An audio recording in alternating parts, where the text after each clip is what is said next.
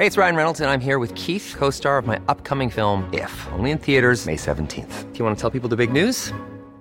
All right, I'll do it. Sign up now and you'll get unlimited for $15 a month in six months of Paramount Plus Essential Plan on us. Mintmobile.com slash switch. Upfront payment of $45 equivalent to $15 per month. Unlimited over 40 gigabytes per month. Face lower speeds. Videos at 480p. Active Mint customers by 531.24 get six months of Paramount Plus Essential Plan. Auto renews after six months. Offer ends May 31st, 2024. Separate Paramount Plus registration required. Terms and conditions apply if rated PG. Imagine the softest sheets you've ever felt. Now imagine them getting even softer over time. That's what you'll feel with Bowl and Branch's organic cotton sheets. In a recent customer survey, 96% replied that Bowl and Branch sheets get softer with every wash. Start getting your best night's sleep in these sheets that get softer and softer for years to come. Try their sheets with a 30-night guarantee. Plus, get 15% off your first order at bowlandbranch.com. Code BUTTERY. Exclusions apply. See site for details. Hi, I'm Daniel, founder of Pretty Litter. Did you know cats tend to hide symptoms of sickness and pain? I learned this the hard way after losing my cat, Gingy. So I created Pretty Litter, a health monitoring litter that helps detect early signs of illness by changing colors, saving you money and potentially your cat's life. Pretty Litter is veterinarian developed, and it's the easiest way to keep tabs on your fur baby's health right at home. Go to prettylitter.com and use code ACAST for 20% off your first order and a free cat toy. Terms and conditions apply. See site for details. Buenas noches, bienvenidos al Criminalista Nocturno.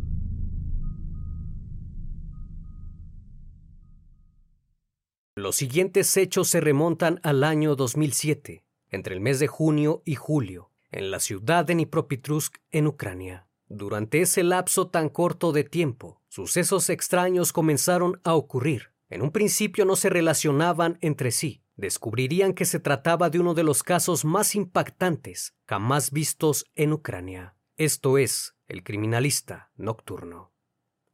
Todo inició en el año 2003. Una inspección de rutina en las áreas residenciales de Dnipropetrovsk llevó a la policía al descubrimiento de una tienda subterránea donde creían fabricaban estupefacientes. La casa parecía abandonada y deshabitada, aunque de pronto un hombre se acercó, pero al ver a la policía huyó rápidamente. Cuando comenzaron a investigar, vecinos del lugar les dijeron a los oficiales que el dueño de la casa tenía dos años que se había marchado. Fue entonces que decidieron entrar pues tenían la sospecha de que algún grupo criminal estuviera operando desde este sitio. Al ingresar, lo que vieron los dejó en shock. Las paredes estaban pintadas de esvásticas, signos satánicos, manchas semáticas se podían apreciar por doquier, y lo más sorprendente fue una gran cantidad de cuerpos de animales que colgaban de las paredes e incluso del techo, muchos de ellos sin cabeza, sin extremidades ni vísceras. Algunos estaban crucificados. En las esquinas había cajas con patas y colas cortadas. Parecía como si se tratase de algún extraño culto satánico, pues era evidente que ahí vivían maníacos.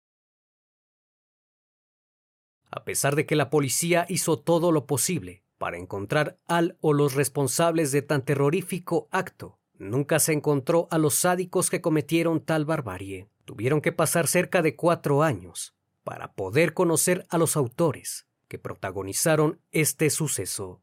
El 25 de junio de 2007, la policía de guardia de Dnipropetrovsk recibió una llamada desde el residencial comunal luego de que se reportara el hallazgo de un cuerpo. La víctima era Yekaterina Ilchenko, de 33 años de edad.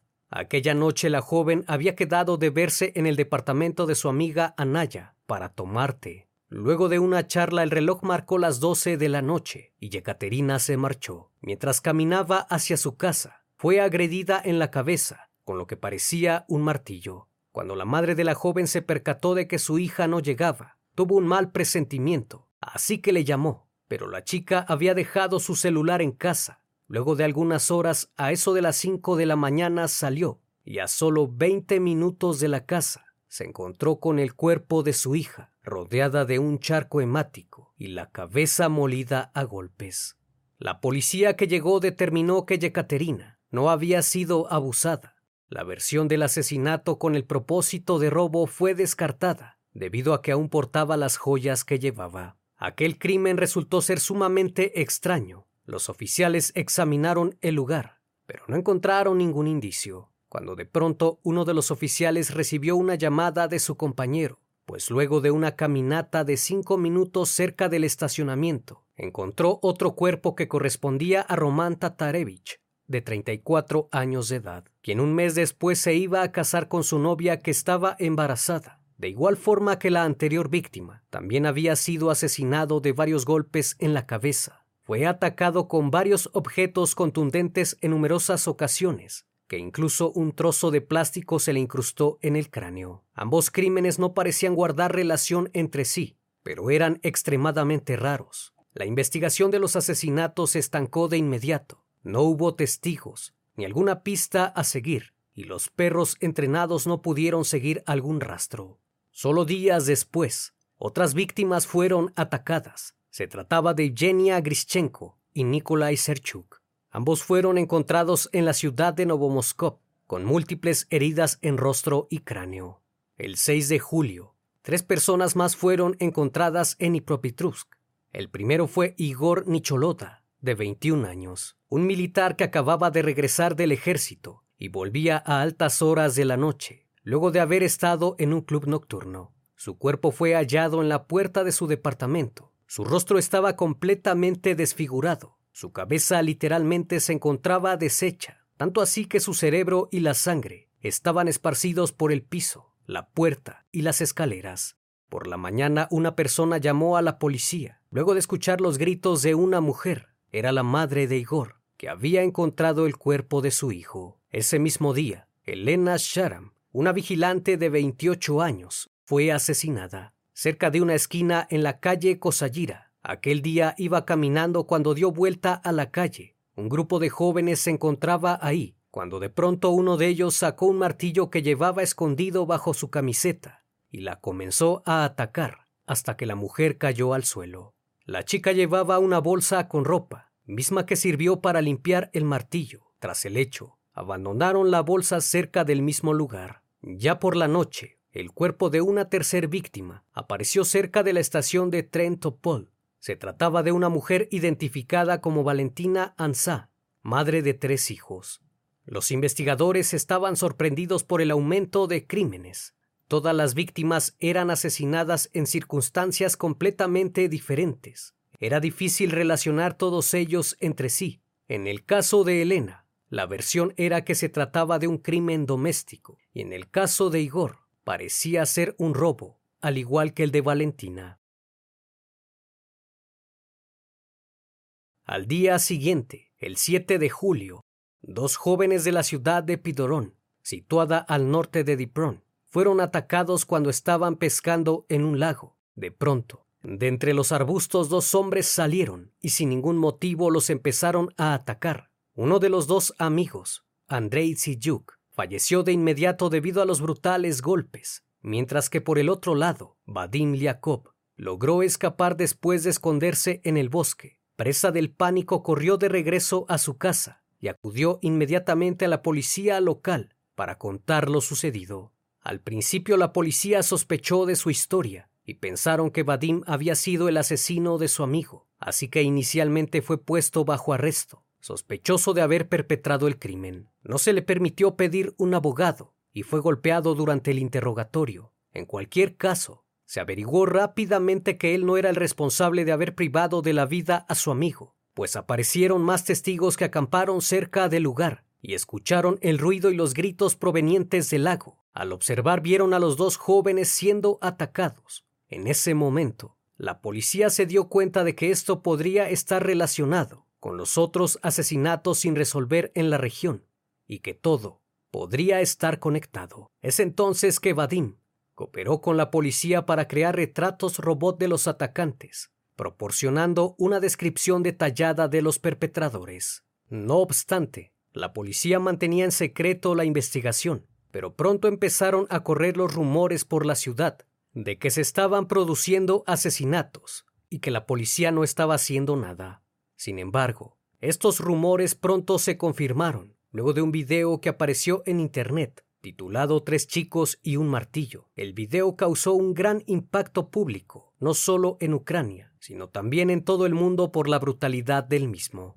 El 12 de julio, Sergei Yatsenko, de 48 años, un hombre discapacitado por un reciente ataque de cáncer, desapareció mientras conducía su motocicleta en Dnipro. Su cuerpo fue encontrado cuatro días después, con signos de un ataque terrible, visibles incluso después de cuatro días en el calor del verano. Los investigadores no tardaron en saber qué es lo que había ocurrido, pues gracias al video pudieron saberlo. En la grabación se logra ver a dos jóvenes, caminando por la carretera rural a las afueras de la ciudad. Buscaban a una víctima. Primero discuten cómo hacerlo. Colocan la cámara frente a los binoculares para mostrar las diferentes víctimas a las que están espiando. El ambiente es relajado. Los dos asesinos están aburridos y no muestran ninguna reacción acerca de que están intentando llevar a cabo un asesinato. Pasan coches y camiones y apuntan a alguien que se encuentra solo. De repente ven a un hombre mayor que se acerca en una motocicleta. Es Sergei Yatsenko. Lo ven acercarse y uno de los jóvenes pone el martillo en una bolsa de plástico amarilla que llevan. Cuando Sergei está a punto de pasar,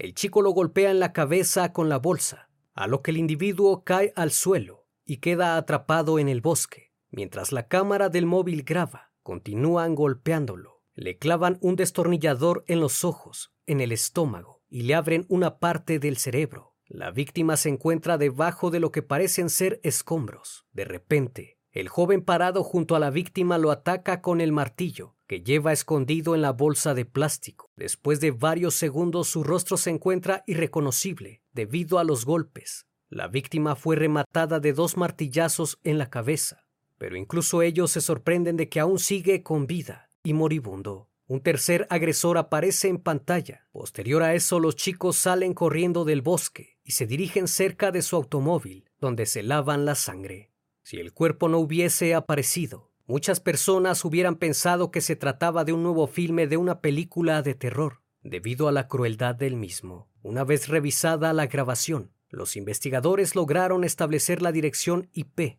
desde la cual había sido subido el video, aunque por desgracia no arrojó nada, ya que la IP pertenecía a un cibercafé. En el lugar los administradores de los cibercafés cambiaban con tanta frecuencia que los investigadores no pudieron obtener la información necesaria que arrojara alguna pista. Los investigadores entrevistaron a vendedores ambulantes y elementos criminales, pero nadie sabía sobre los asesinatos. Sin embargo, el número de víctimas iba en aumento. Posteriormente fue encontrado otro hombre con las mismas lesiones características encontradas en otras víctimas, solo que ésta no se pudo identificar pues su rostro y cráneo quedaron molidos y no tenía orejas ni ojos. La investigación se complicó por el hecho de que los asesinatos tuvieron lugar en diferentes áreas. Los agresores podrían atacar a un hombre dentro de los límites de la ciudad y unas horas después cometer un crimen similar en los suburbios. Habiendo estudiado los materiales del caso, la investigación concluyó que los asesinatos estaban relacionados. Casi todas las víctimas eran personas pobres, y lo único que las unía era la particular crueldad del asesinato. Estaba claro que los perpetradores eran aquellos jóvenes que protagonizaron aquella grabación. El modus operandi en cada caso era el mismo. Todas las personas eran elegidas al azar. Los sujetos emboscaban a su víctima y se acercaban sigilosamente para después golpearlos con un martillo, algún accesorio o un tubo de hierro, hasta romperles el cráneo. El 14 de julio, una mujer de 45 años llamada Natalia Marmachuk estaba conduciendo su scooter por el pueblo vecino de Dibyoka. Al pasar por una zona arbolada, dos jóvenes corrieron hacia ella y la hicieron caer del ciclomotor. Una vez en el suelo, la golpearon hasta asesinarla con un arma contundente. posiblemente un martillo o una tubería. Cuando dejó de moverse, los jóvenes se subieron al scooter y huyeron. El ataque fue visto a cierta distancia por varias personas del lugar. Los persiguieron, pero rápidamente perdieron la pista de los atacantes. Dos niños vieron también el ataque desde cerca. Estaban escondidos a unos metros de donde la mujer fue asesinada. Estos dieron una detallada descripción que coincidía con la que había dado anteriormente la víctima sobreviviente. Rápidamente se organizó un grupo de investigación que constaba de unos 2.000 investigadores, trabajando en conjunto para arrestar a los criminales. No se dio a conocer información oficial sobre los asesinatos, y no se advirtió a la población local sobre posibles ataques, ni se proporcionó alguna descripción de los sospechosos. Posterior a eso siguieron 12 asesinatos más, a menudo con varios cuerpos encontrados el mismo día. Muchas de las víctimas eran personas vulnerables, desde niños, ancianos, vagabundos o personas bajo la influencia del alcohol. Los golpes a menudo se dirigían a sus rostros, dejándolos irreconocibles. Algunas de ellas también fueron mutiladas y torturadas, e incluso le sacaron los ojos mientras aún estaban vivas. No se reportaron agresiones de abuso en ninguna de ellas. A algunas víctimas también les robaron sus teléfonos celulares y otros objetos de valor, y sus posesiones fueron empeñadas en tiendas de segunda mano en el área. Sin embargo, la mayoría de las víctimas tenían sus pertenencias intactas. Los asesinatos abarcaron una gran área geográfica Aparte de Dnipropetrovsk, muchos ocurrieron en áreas periféricas. Muchos investigadores comenzaron a visitar las escuelas, pero resultó un trabajo muy difícil, ya que muchos padres se negaban a que alguno de sus hijos fuera el responsable de tales actos. Gracias a la descripción de uno de los testigos, buscaban a un sujeto que tuviese un tatuaje de una esvástica en el antebrazo. Sin embargo, no lograron encontrar nada. Días después, cuando el grupo de investigación rastreó los celulares que llevaban algunas de las víctimas, estos fueron localizados en casas de empeño y pronto visitaron esos lugares, pidiendo información para ayudar a la detención de los asesinos, dejando en claro que buscaban a un sujeto con un tatuaje en el antebrazo. El día 23 de julio de 2007, a eso de las 12 de la tarde, se encendieron las alarmas pues un guardia de seguridad de una casa de empeño dio aviso a la policía de que había visto al sujeto de la esvástica entrar a la tienda donde él trabajaba como guardia de seguridad.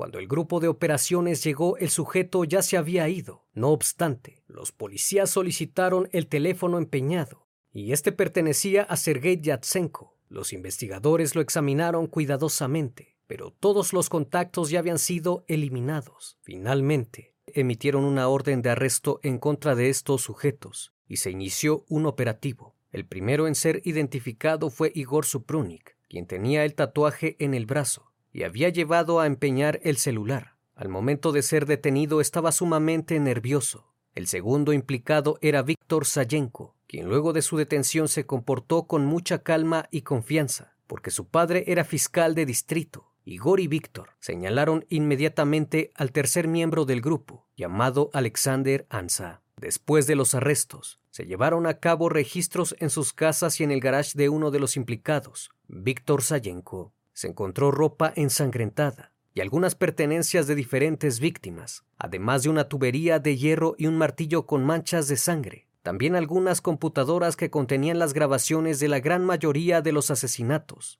En el momento en que este sujeto vio a la policía, intentó deshacerse de las pruebas, tirando los teléfonos al inodoro, pero los móviles se atascaron en el desagüe, así que los vecinos llamaron a un plomero y se dieron cuenta de que una gran cantidad de teléfonos celulares eran la causa del atascamiento, todos provenientes de la casa de Víctor. Sin embargo, ese hallazgo no sirvió de mucho, pues todas las fotos y videos de los teléfonos habían sido borrados y no se pudieron utilizar como prueba de los asesinatos. La policía no tenía dudas de que estos jóvenes eran los culpables de los crímenes. No obstante, la falta de pruebas directas ponían en riesgo la investigación, pues había que demostrar con evidencias y ante un jurado que eran culpables.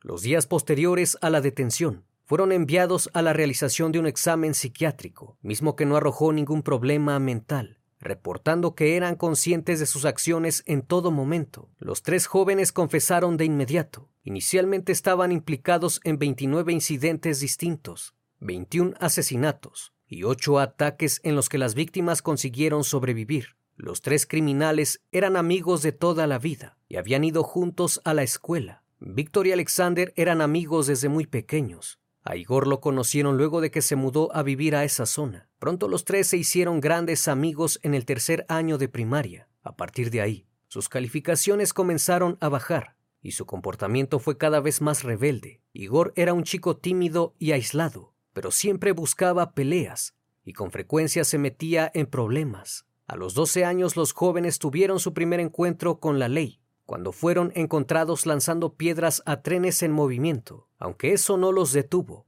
pues dos años más tarde, los tres sujetos encontraron algo en común. Igor y Víctor le tenían miedo a las alturas y a que los jóvenes más grandes los golpearan, así que para vencer sus miedos, se pararon en el balcón de su apartamento del piso 14 durante horas, colgados sobre la barandilla. Esto les ayudó a superar esos temores en cuanto a Alexander, le tenía fobia a la sangre e incluso tenía miedo de bañar a su gato por temor a hacerle daño. Fue entonces que a Igor se le ocurrió la idea de combatir ese miedo torturando perros callejeros, los cuales los amarraban a algún árbol para posteriormente abrirlos por la mitad. Y una vez haciendo esto, se tomaban fotografías junto a los cuerpos. Todas esas fotografías fueron encontradas en el ordenador de los jóvenes en algunas se les logra apreciar pintando esvásticas y otros símbolos con sangre animal y realizando el saludo fascista, pues los tres eran aficionados de Hitler. Es entonces que la policía descubrió quiénes eran los maniáticos que habían hecho todas esas cosas aberrantes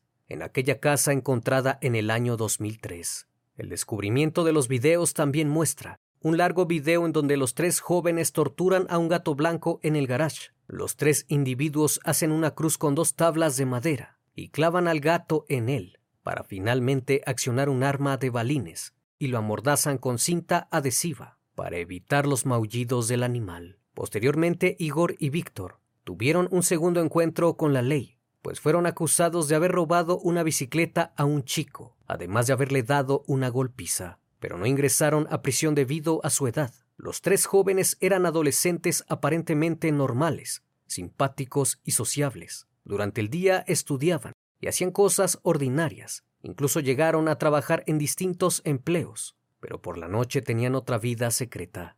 Eran de buenas familias. El padre de Igor era piloto personal del expresidente ucraniano, Leonid Kuchma, y el padre de Víctor era fiscal de distrito. Meses anteriores, a que ocurrieran los asesinatos. Los tres sujetos llevaron a cabo diferentes robos, utilizando el auto que su padre le había regalado a Igor de cumpleaños, un Daewoo verde, con un cartel de taxi en el cual trabajaba por las mañanas. Pero ¿cuál sería la principal motivación de estos sujetos para haber asesinado al azar?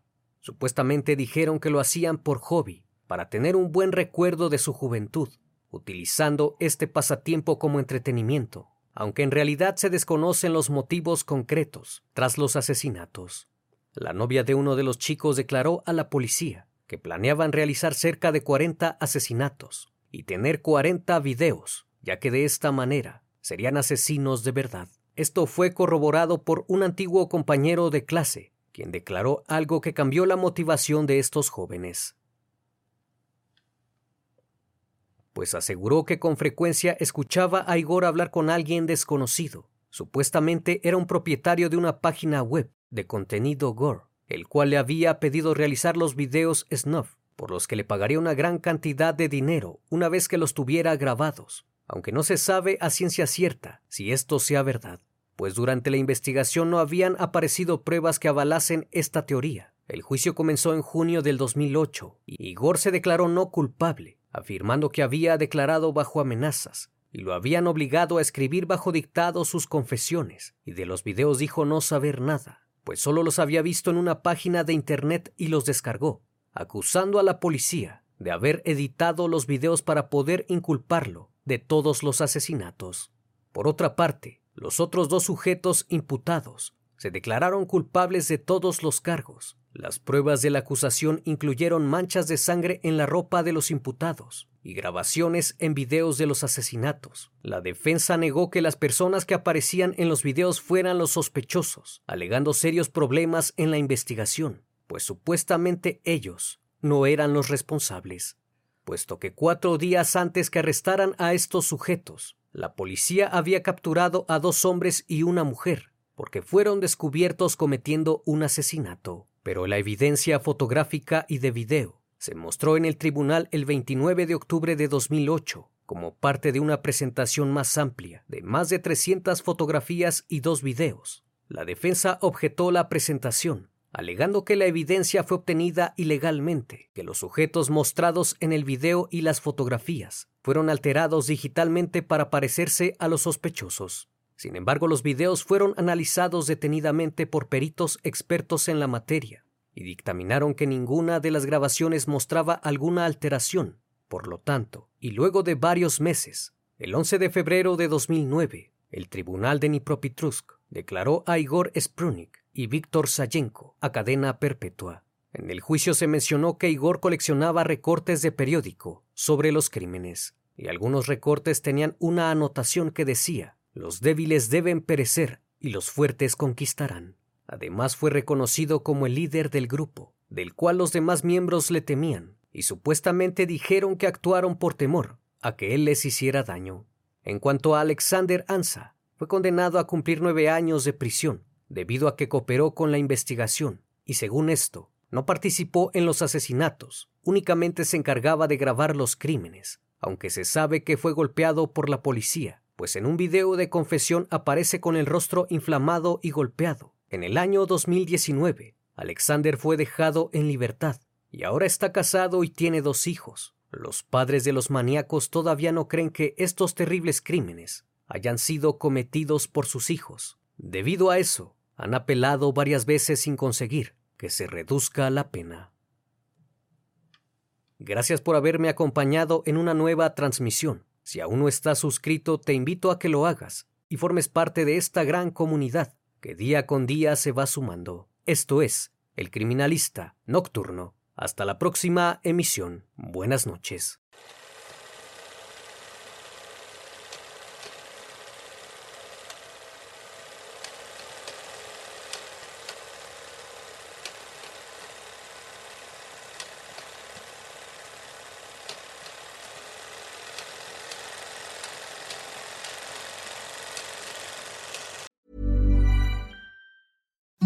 Imagine the softest sheets you've ever felt. Now imagine them getting even softer over time. That's what you'll feel with Bowl and Branch's organic cotton sheets. In a recent customer survey, 96% replied that Bowl and Branch sheets get softer with every wash. Start getting your best night's sleep in these sheets that get softer and softer for years to come. Try their sheets with a 30-night guarantee. Plus, get 15% off your first order at bowlandbranch.com. Code BUTTERY. Exclusions apply. See site for details. Hi, I'm Daniel, founder of Pretty Litter. Did you know cats tend to hide symptoms of sickness and pain? I learned this the hard way after losing my cat, Gingy. So I created Pretty Litter, a health monitoring litter that helps detect early signs of illness by changing colors, saving you money and potentially your cat's life. Pretty Litter is veterinarian developed, and it's the easiest way to keep tabs on your fur baby's health right at home. Go to prettylitter.com and use code ACAST for 20% off your first order and a free cat toy. Terms and conditions apply. See site for details. Even when we're on a budget, we still deserve nice things. Quince is a place to scoop up stunning high end goods for 50 to 80% less than similar brands. They have buttery soft cashmere sweaters starting at $50, luxurious Italian leather bags, and so much more.